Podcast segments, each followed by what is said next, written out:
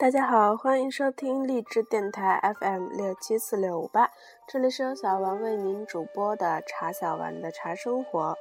小丸将在这里为因繁忙而无暇阅读的您和盲人同胞们每日阅读茶书，持续更新。今天我们继续来阅读《茶语者》的第二部分《茶知识》，琴棋书画诗酒茶。《茶语者》作者王旭峰，播者茶小丸。琴棋书画诗酒茶中。茶与书画。中国的文人如果会写诗，大多便也会书画。这好像也是一个有学问的人必备的艺术修养。调琴戳名图，传说是唐代周昉所作的。三个贵族女子，一调琴，一龙首端坐。一侧身向调音者，手持盏向唇边；又有二侍女站立，旁边衬以树木浓荫，瘦石嶙峋，渲染出十分恬适的气氛。周昉本人就出身于贵族家庭，他特别爱画贵族妇女。这些侍女大多悠游闲逸，容貌肥丰肥，衣着尽简，色彩柔丽，为当时宫廷士大夫所宠，连皇帝都特别器重她。调琴辍名图现藏美国纳尔逊美术馆，至宋。有刘松年所画《卢仝烹茶图》《碾茶图》及《名园赌市图》传世。刘松年是南宋著名画家，在中国绘画史上占有重要地位。据《画史会要》载，刘松年，钱塘人，居清波门外，俗称暗门刘。南宋茶室之盛，亦如画室之盛一样。一个主要的原因，大概要推宋徽宗赵佶。这位亡国之君治国一塌糊涂，但他对画室却有贡献。不但自己善画，创瘦金体，狂草也颇可观。还广收古物、书画、网罗画师，扩充翰林图画院。亲命编辑的《宣和书谱》《宣和画谱》和《宣和博古》等书，至今仍为学人所重。也就是这位皇帝，竟然亲自撰写了一部茶文化经典著作《大观茶论》。这在古今中外，恐怕是空前绝后的。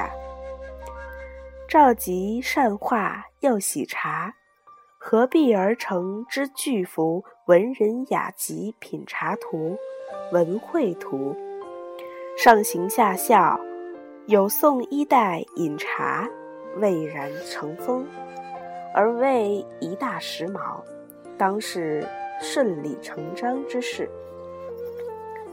刘松年的三件茶室图，正好展示了当时社会三个主要阶层、两种主要饮茶方式，几乎可以看作是宋代饮茶的全景浓缩图。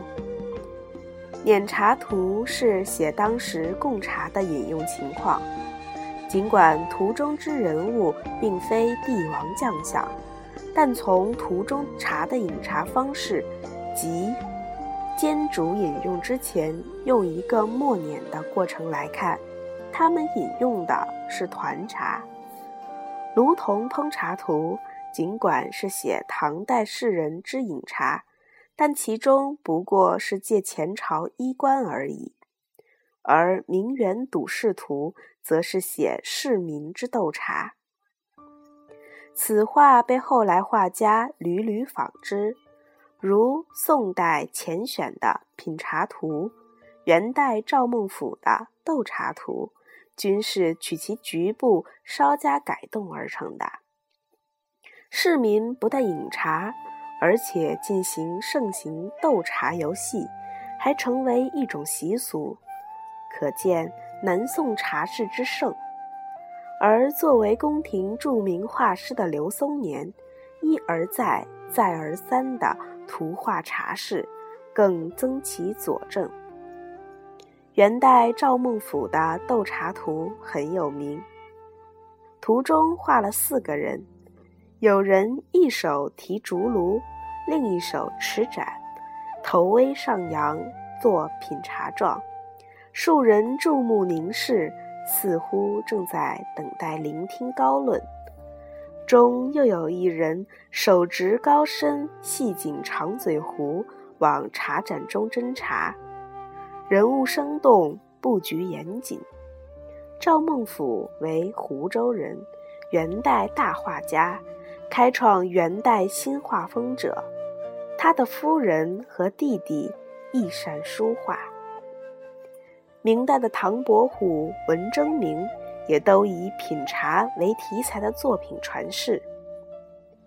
唐伯虎的《市民图》画一层峦松翠，溪流环绕的小村，古木参天下有茅屋数船，飞瀑似有声，屋中一人志明若有所待，小桥流水。上有一老翁依杖缓行，后随抱琴小童，四客应约而至。细看侧屋，则有一人正精心烹茗。画面清幽静谧，而人物传神，流水有声，镜中运动。文征明的《惠山茶会图》。描绘了明代举行茶会的情景。茶会的地点山崖突兀，繁树成荫，树丛有景亭，沿边置竹炉。与会者有主持烹茗的，有在亭中休憩待饮的，有观赏山景的。看来正是茶会将开未开之际。明代丁云鹏的《玉川烹茶图》，画面是花园的一隅。两棵高大芭蕉树下的假山前，坐着主人卢童玉川子，一个老仆提壶取水而来，另一个老仆双手捧着捧盒来。卢同身边石桌上放着待用的茶具。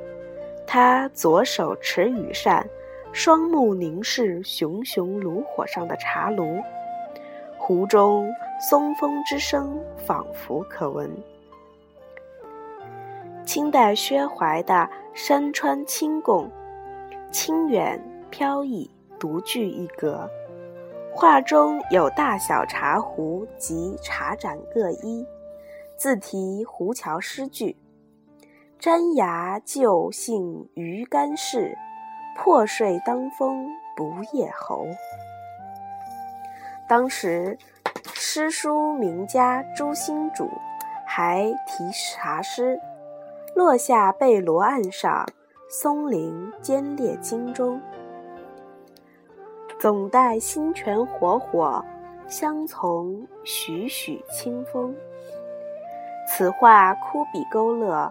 明暗向背十分朗豁，富有立体感，极似现代素描画。茶艺人画也出现在雕刻作品上。现从现存北宋妇女烹茶画像砖刻画，一高髻妇女身穿宽领长衣裙，正在长方炉灶前烹茶。他双手精心开制茶具，目不斜视。炉台上放有茶碗和带盖直壶，整幅造型优美古雅，风格独特。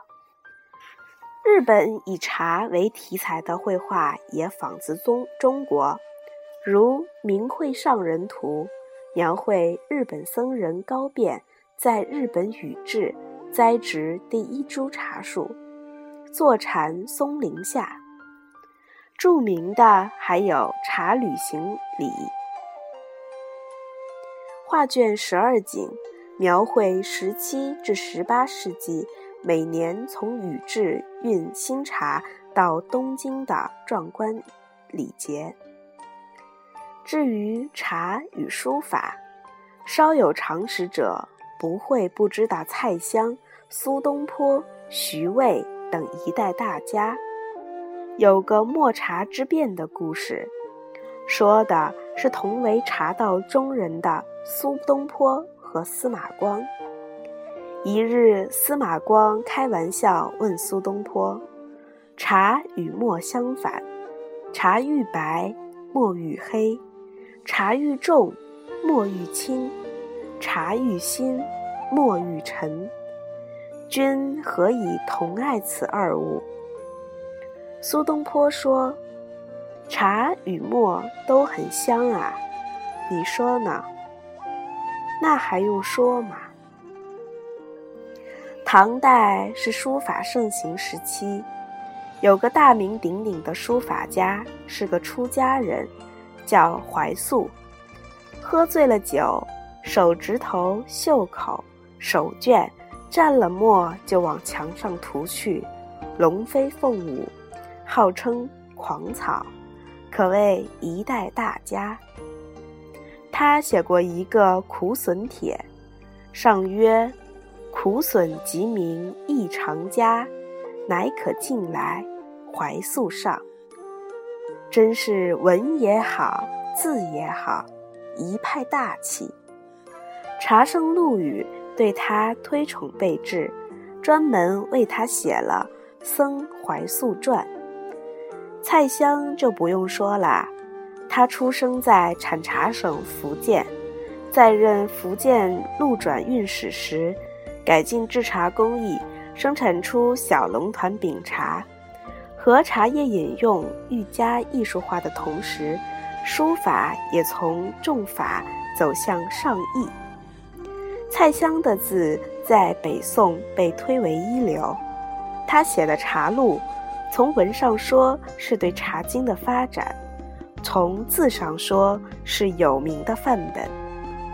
另有《北苑石咏》。《金茶帖》等有关茶的书籍传世，有后人称赞他，说他是茶香墨韵珠联璧合。宋四家中另有一个大家苏东坡，写过一件一叶帖信札，说：“却记团茶一柄与之，惊其好事也。”明代才子辈出，画家们喜欢在画上题诗盖印。那个因唐伯虎点秋香而在民间出了大名的苏州苏州大才子唐寅，画过一幅市民图，上题“日常何所事，明晚自赏池。料得南窗下。”清风满鬓丝，字也飘逸，人也飘逸，寒而不酸，真风流也。还有个了不起的大家徐渭，徐文长，他留下的墨宝中有《监察七类》一副，草书，满眼青藤缭绕之感。他自号青藤道人。是中国文人中少有的刚烈奇绝之才，不见容于当时封建社会，一生潦倒。在他因极度痛苦而疯狂的日子里，他学会用锥子来钉耳朵。他是个书、画、诗、文、戏、曲无所不精的人。并借以发泄抑郁不平之气。现在浙江绍兴还有他的纪念馆青藤书屋。后来的大画家齐白石为了表达对他的尊敬，便自号青藤门下走狗。这样一个人，亦是茶痴。到了清代，有扬州八怪横贯于世。杭州人金农精于立楷，自创七书。这种颇多立意的楷体，他书过数茶一轴，采英于山，注经于雨，喘列设方，涤清神宇。字有金石味，不禁使人想起张岱笔下的日柱茶。梭梭有金石气，原来茶气和书气。是可以一气贯通的。郑板桥这个人自称书法为六分半书，那首《盆江江口是奴家，郎若闲时来喝茶》便是他写的。八怪中以画眉著称的汪士慎，一生以追求品尝各地名茶事求，有茶仙之称。自己说：“蕉叶融翠我衰老，试茶赢得茶仙名。茶魂没破，浑然一体。”现代书法家中以茶入诗的，首推故世的前中国佛教协会会长赵朴初。他是位大佛家，工诗书，也是爱茶人。七碗受至味，一壶得真趣。空持百千叶，不如喝茶去。这亦是一首佛门夜语，用来启示、揭示人生哲理的诗。茶和书法所以通融，因其有共同抽象的高雅之处。书法讲在简单线条线条中求丰富内涵，亦如茶在朴实中散发清香。茶与书法的共同之处，通过茶人与书法家合二为一的中国文人来实现，反过来又教化和修养中国人。